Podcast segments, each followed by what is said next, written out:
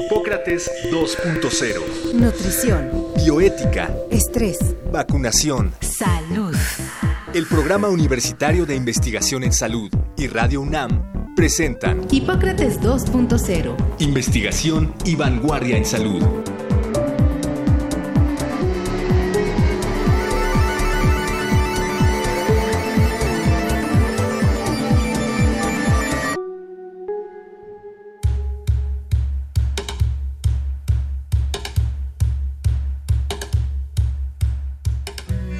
Bienvenidos, estamos en Hipócrates 2.0. Yo soy Mauricio Rodríguez y como cada semana estoy en la cabina con Omar López Vergara. Omar, ¿cómo ¿Qué, estás? ¿Qué tal Mauricio? Muy bien. Pues antes que nada, feliz año. Eh, estamos empezando con este programa el nuevo año 2019. Esperamos que haya salud, inteligencia, pasión. Eh, Pasión sobre todo. Éxitos y pues que sea un buen año en todos los sentidos. Esperemos que nos sigan escuchando todas las semanas y pues esperamos seguir trabajando mucho y pasando bien el momento.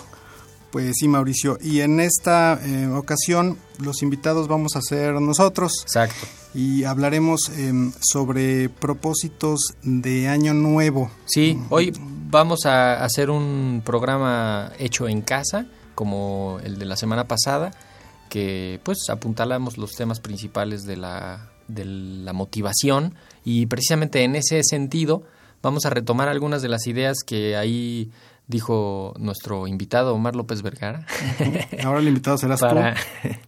Para pues hablar un poco sobre, sobre todo lo que ocurre en estas fechas que aunque no lo creamos es algo cíclico, se repite eh, año con año, eh, decimos eh, más bien la, la oportunidad del nuevo año siempre nos invita a hacer ofertas, pronósticos y, y a querer hacer cambios. Es un gran momento para hacer cambios, pero pues no siempre se logran concretar y no siempre llegan más allá de febrero o marzo.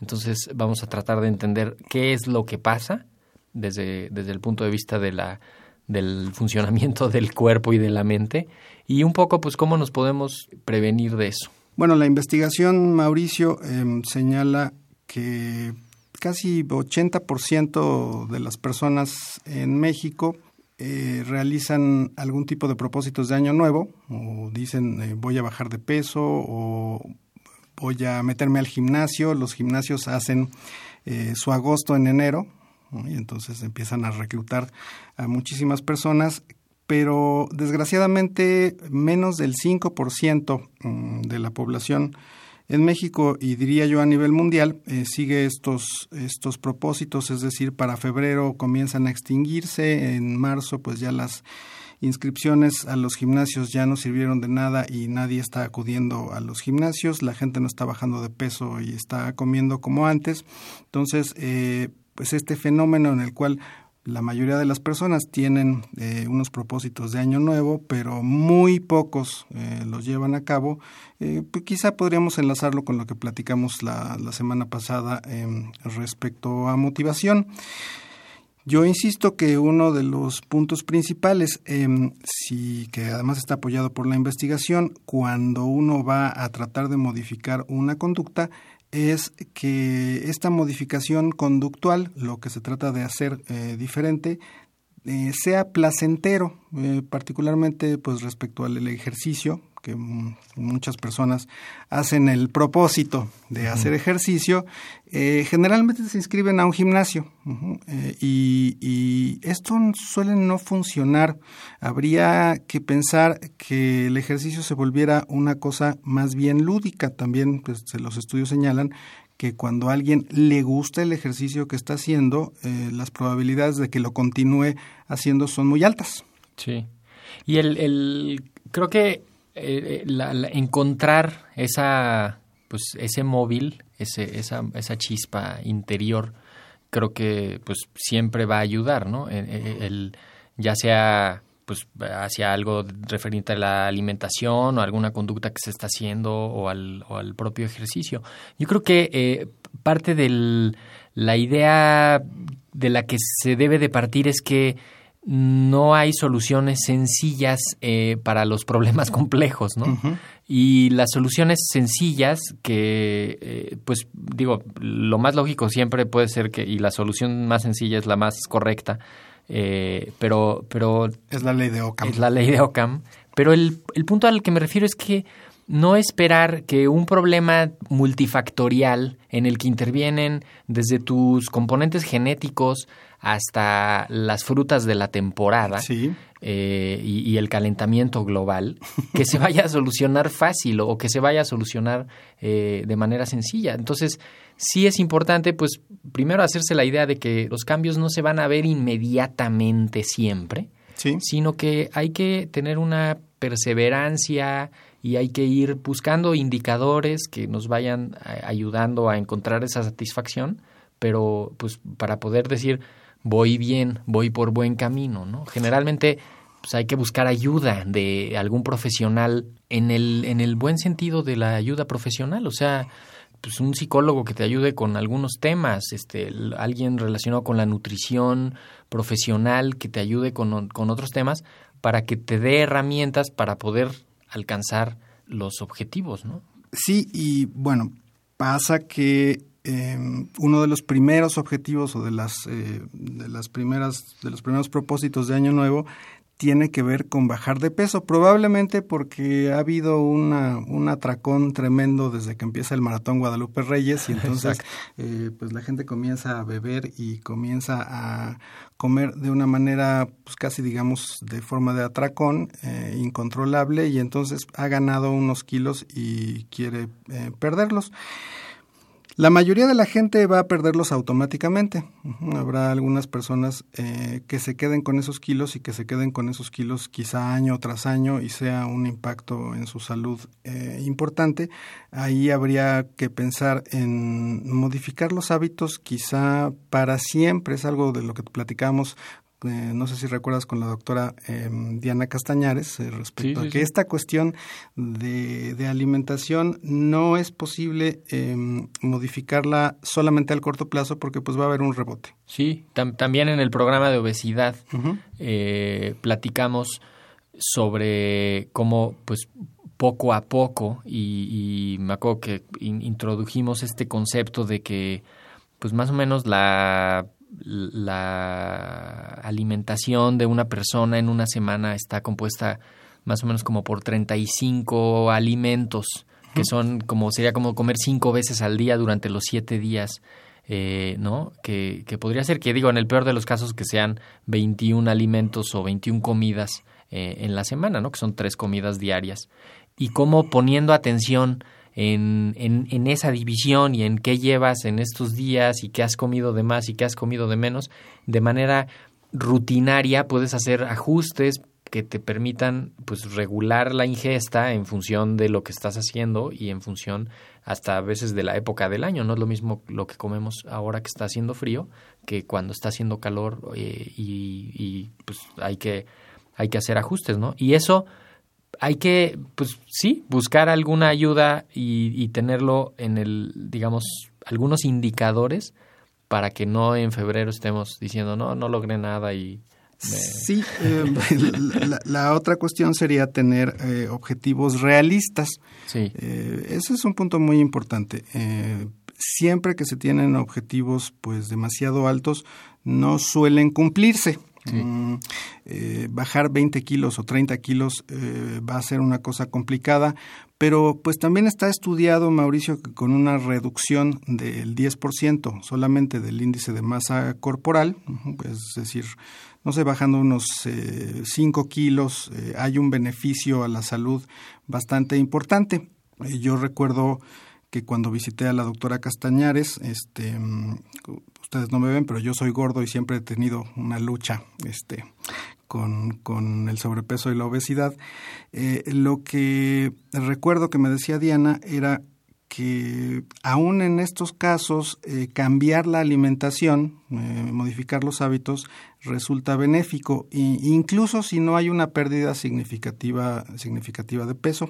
Eh, lo que sucedió es que ese tiempo que estuve bajo el tratamiento y bajo el régimen em, de esta nutrióloga extraordinaria, pasó algo muy curioso y fue que desarrollé bastante gusto por los vegetales y reduje quizá mi consumo de, de frutas y otros azúcares. Em, lo que hacía yo era ver televisión, y inmediatamente me iba por las palomitas porque pensaba que las palomitas era una cosa muy sana y dietética, no sé por qué, pero pues las palomitas están llenas de aceite de coco y grasa y en realidad sí son muy calóricas, sobre todo cuando se consumen pues en un bowl así grandísimo. Entonces, lo que lo que hice fue empezar a sustituir eh, las palomitas por jícama. La jícama me gusta bastante. Eh, o incluso por alguna verdura como brócoli, porque tiene esta cosa donde tú muerdes y este y eso conductualmente es algo que pues como la mitad del, del problema, la necesidad de morder algo, esto, estar cronchando algo mientras está viendo la tele.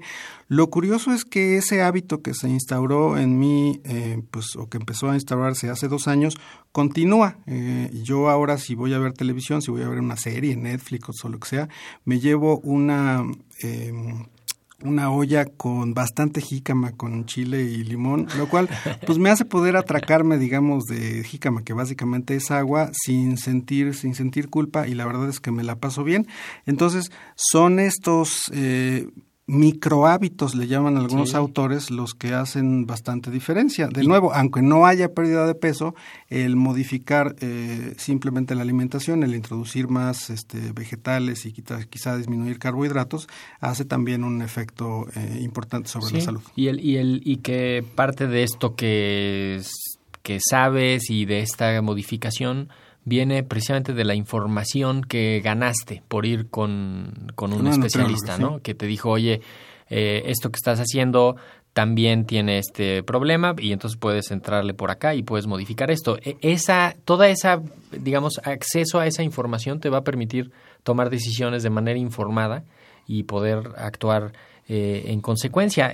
hablamos mucho de y yo creo que son los propósitos más, más obvios ahora que empieza el nuevo ciclo, que es eh, dieta y ejercicio, ¿no? Que, que, todo tiene que ver con, con mejorar la salud y mejorar la apariencia y mejorar la, la, satisfacción. Pero creo que hay, hay otros propósitos que los podríamos haber ido deduciendo de, de los programas que hicimos en este año eh, o el año pasado que pues que son justamente modificar condiciones de la vida cotidiana que pues lo platicamos en, en, muchas, ¿no? En muchas enfermedades que el estilo de vida está muy relacionado con, ¿no?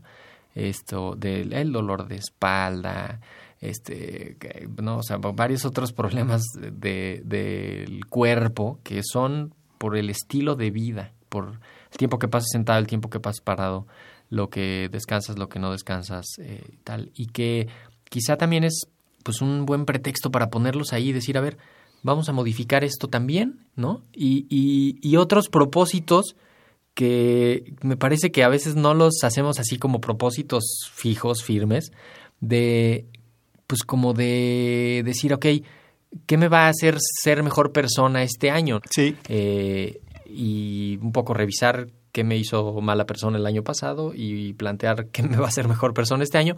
Y entre otras cosas, eh, asuntos de cultura. ¿Cuántos libros voy a leer este año, no? ¿De qué? Este, ¿A qué autor voy a conocer? Hay que conocer dos, tres autores cada año. Hay que releer. Hay que eh, cine, series, eh, música. Todo eso nutre el alma y pues solo con una alma bien nutrida, nutrida, puede uno estar sano. Exacto, porque si nada más nos enfocamos al cuerpo y a la parte biológica y física, pues no, no va a haber tanta, o sea, no va a haber una plenitud, ¿no? Yo creo que una conclusión es que pues el, el cuerpo nos puede fallar por todos lados, ¿no? Pero hay que, pues hay que también darle ese nutrimento al alma, al, al intelecto, y a la cuestión social, quizá tener más amistades, tener más contacto social, eh, probablemente reconciliarse con algún miembro familiar o con algún amigo del que se ha estado distanciado, porque pues la cuestión social impacta muchísimo en la salud. El componente de las relaciones familiares o las relaciones de amistad o las relaciones de pareja es fundamental en la salud. Se sabe que la gente que está sola y la gente que está aislada pues tiene muchos problemas mentales de salud, este, se enferma más, muere más joven, tiene más problemas. Fomentar eh, también eh, las relaciones sociales pues un gran camino para la salud. Sí, y, ayudarlo, o sea, ayudar a que ocurra bien, ¿no? Me, acuerdo del programa de fobias, en el que pues, se nos reveló aquí en este, en este estudio que una de las fobias más frecuentes es la fobia social. Sí, y que, es un gran problema en México. y que parte de eso hace que la gente pues eso, no se acerque, no haya convivencia, este, haya un aislamiento, que eso va a traer otras cosas que ya describiste, ¿no? Fíjate, Mauricio, que estaba leyendo un libro eh, justamente eh, antes de la preparación de este programa que se llama Atomic Habits. No está traducido al español que yo sepa, pero se llama, eh, pues la traducción es hábitos atómicos. ¿Sí? Señala unos ejemplos muy interesantes y pues voy a contar un poco el de la pasta de dientes, el dentrífico. En, en realidad la pasta de dientes no sirve de absolutamente nada, eso lo saben los odontólogos, pero eh, pues la industria se encargó de convencer mm, a toda la humanidad que usar una pasta de dientes era bueno para la salud y utilizó pues una técnica muy sencilla que es establecer un, un premio conductual, es decir, tú tienes, eh, tú tienes una actividad y obtienes un premio, y en este caso el premio es que tú sientas la boca fresca. Entonces, eso curiosamente crea uno de los hábitos más fuertes, que es lavarse eh, la, eh, los dientes con pasta de dientes, porque si uno no siente fresca eh, la boca, como que pensara que no está limpia. Y eso hizo que eh, pues la venta de pasta de dientes eh, tuviera un boom impresionante de algo que pues hace 100 años o 150 años pues no, no, no existía. Tomando este tema y recordando un poco el programa que tuvimos sobre dermatología, lo que señala este libro es que utilizar eh, un protector solar es muchísimo más importante y muchísimo más necesario que usar pasta de dientes. Eh, los rayos solares últimamente han estado demasiado altos, entonces yo particularmente, no sé, no te lo he preguntado y habría que platicar de eso, yo sí quiero eh, tener el hábito a partir de este año de salir siempre con bloqueador solar. incluso una exposición, eh, una poca exposición al sol, digamos de 15 o 20 minutos, puede ser, puede ser peligrosa. Lo que no se entendería es porque no ha habido una campaña de tan fuerte como la hubo en, el caso de la pasta de dientes para el uso, para el uso de protectores solares. Sí, de hecho, a propósito de hábitos así atómicos, que me recordó el, libro de Tipping Point, del, de, como los, los detonantes que, que pues justamente habla de, de, un evento así específico que tiene consecuencias importantísimas, ¿no? De, de, de en, en, la sociedad y en la, en la cultura. Esto, pienso, por ejemplo, a los niños les damos pasta de dientes dulce. Dulce. O sea, hasta en eso les estamos enseñando a entender el azúcar y lo dulce como parte de la... Como algo bueno y sano. pues como algo, ajá, y como que está en todos lados, ¿no? Entonces, eh, después no nos asombre que lo que quieren los niños son dulce, dulce, dulce, porque eh, en todo estuvieron expuestos al dulce, hasta en la pasta de dientes que sabe a chicle dulce o que sabe a moritas dulces o a uvas dulces y ese ese es un problema increíble, ¿no? Y también, regresando a tu pregunta del, del cáncer de piel, exposición solar, yo creo que eh, la sensación de riesgo no es tan directa y entonces por eso no se, mm, digamos que la gente no lo, no lo percibe, ¿no? Como que no es un problema que nos alcance a tocar a, eh, tan directamente o a todos y, y a veces suena hasta medio loco decir que nos tenemos que andar tapando del sol porque la mitad del día este, hay sol. Pero, es peligrosísimo. Es peligroso, pero me parece un, un propósito de año nuevo interesante el de, el de este año sí me voy a proteger del sol. Del sol todo el tiempo. y el del, me acuerdo también del, del, por si alguien tiene el propósito de Año Nuevo de que va a hacer ejercicio ahora sí, pero seguramente el clima de estos días pues desmotiva a cualquiera, si no es que las contingencias ambientales de febrero ya terminan por sepultar tus intenciones. Sí. Pero me acuerdo del programa de Sobre ejercicio. sobre ejercicio y medio ambiente y salud y llegamos a la conclusión de que no importa, o sea, haz ejercicio, siempre va a ser mejor que hagas ejercicio, ¿no? Claro, evitando los momentos más críticos de la contaminación, pero siempre va a ser mejor hacer ejercicio. En, si vas a ir a un gimnasio, no importa, no, no te asustes de que el aire ahí esté encerrado, viciado. No, no, no. Siempre es mejor eh, tener el hábito del ejercicio hacia el favorecer la salud que el daño que pudiera haber asociado al, al problema de la contaminación, que ahí no hay que advertirlos que no vayan a usar ese pretexto porque para no hacer ejercicio, que el ejercicio tampoco tiene que ser intenso, ese es un punto Sí. creo importante. Sí, sí, Es decir, nadie necesita ir a levantar pesas durante cuatro horas, este, o necesariamente pues tener bíceps, bíceps y tríceps y lo demás, sino 30 minutos de caminata, eh, tres veces a la semana me parece, o ah, 90 minutos. sí, sí, sí, sí, algo de caminata donde uno sienta que se está Exacto, fatigando que- un poco Sí. son suficientes para tener una protección cardiovascular a aumentar la protección en 67%. Eso es muy alto. Sí.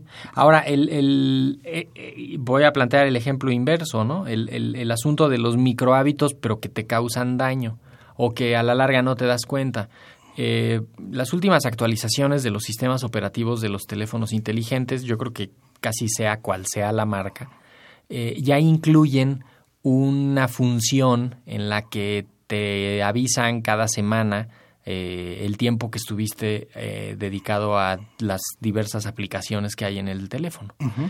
Y puedes ponerle ahí que desde cada día te advierta si ya te pasaste de dos horas eh, estar en el asunto del Facebook o del Twitter o del Instagram o del Snapchat o de alguna red eh, y las categorías que tiene. Y quizá también puede ser una buena, un buen propósito de año nuevo de decir, ok, voy a tratar de estar menos tiempo eh, en este ocio que no lleva a nada, que sería como un doble ocio. Que, Dolce far niente. Exacto, ¿no? Que es de pronto como un simplemente estar pasando el tiempo que creemos que no nos afecta, pero que sí nos afecta. Por- nos afecta primero porque estamos consumiendo nuestro tiempo Sí. y ahí se está pasando la vida.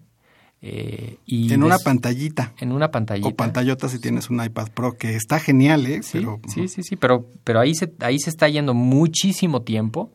eh, y lo otro es que, pues, que sí nos está afectando lo que ahí vemos, ¿no? O sea, a veces estamos nada más metiéndonos o ideas de otros Ujú. o, o- o imágenes que no queríamos ver, pero alguien ya las puso ahí, ya las viste. Sí. Eh, noticias de violencia, eh, violencia eh, explícita, eh, ¿no? También muchos mensajes bonitos y intenciones bonitas, pero, pero sí quizá empezar a decir, ok, pues por ahí estaba la, una campaña de, de una cadena de librerías que decía este, menos face y más book, ¿no? O sea, como, como pues, dedicarle menos tiempo a las redes, a, esta, a este lado ocioso de las redes que sí tiene un lado no, no completamente positivo y, dedicárselo a, enaltecer la cultura universal, ¿no? Que creemos que eso no es responsabilidad de cada individuo y sí lo es. O sea, ¿cómo, cómo vas a escribir la siguiente obra maestra